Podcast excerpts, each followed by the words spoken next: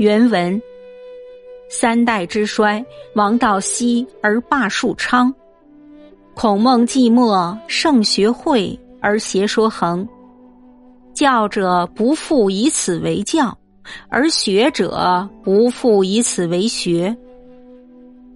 霸者之徒，窃取先王之近似者，假之于外以内，济其私己之欲。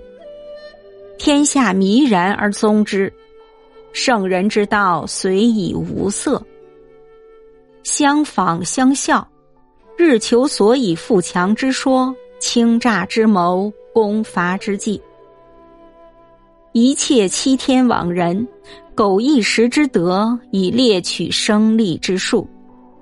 若管、商、苏、张之属者，志不可名数。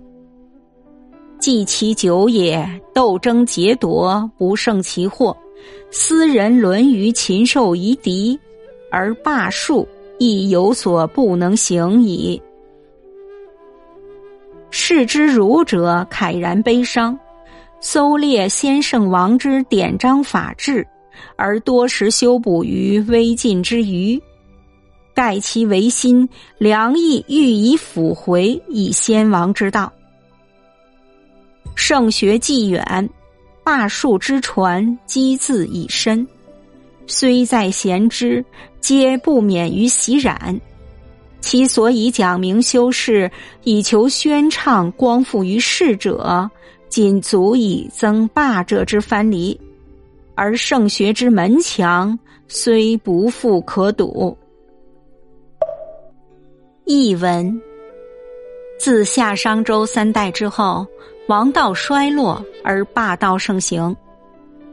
孔子、孟子去世后，圣学颠覆而邪说横行，教的人不肯再教圣学，学的人不肯再学圣学。行霸道的人窃得与先王相似的东西，借助外在的知识来满足私欲。天下的人竞相模仿他们，圣人之道因此被丛生的荆棘阻塞了。人与人之间彼此效法，每天所关心的只是富强的技巧、倾诈的阴谋和攻伐的战略。只要能够欺天骗人，得到一时的好处，可以获取声名利益的方法，人人都去追逐。比如管仲、商鞅、苏秦、张仪这种人，简直数不胜数。时间一长，人与人之间的斗争、掠夺、祸患无穷，人与禽兽夷狄几乎没有两样。霸术再也行不通了。此时，世上儒者感慨悲痛，他们搜寻从前圣王的典章制度，在焚书的灰烬中拾得修补，其意图正是要恢复先王人道。